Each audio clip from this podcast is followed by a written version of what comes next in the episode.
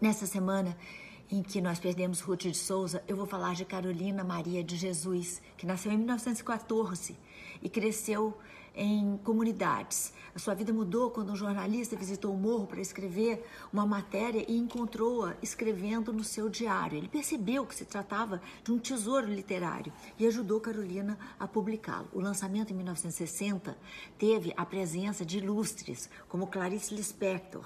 O livro transformou Carolina de Jesus em uma autora best-seller, vendida em mais de 40 países e traduzida para 10 idiomas, mesmo sem respeito à norma culta. Quarto de despejo diário de uma favelada, expõe a vida de uma mãe solteira de três filhos, catadora de papel, com dois anos apenas de escolaridade. Com o sucesso da obra, Carolina e a família tiveram condições para ter uma vida mais digna, com a qual ela sempre sonhou.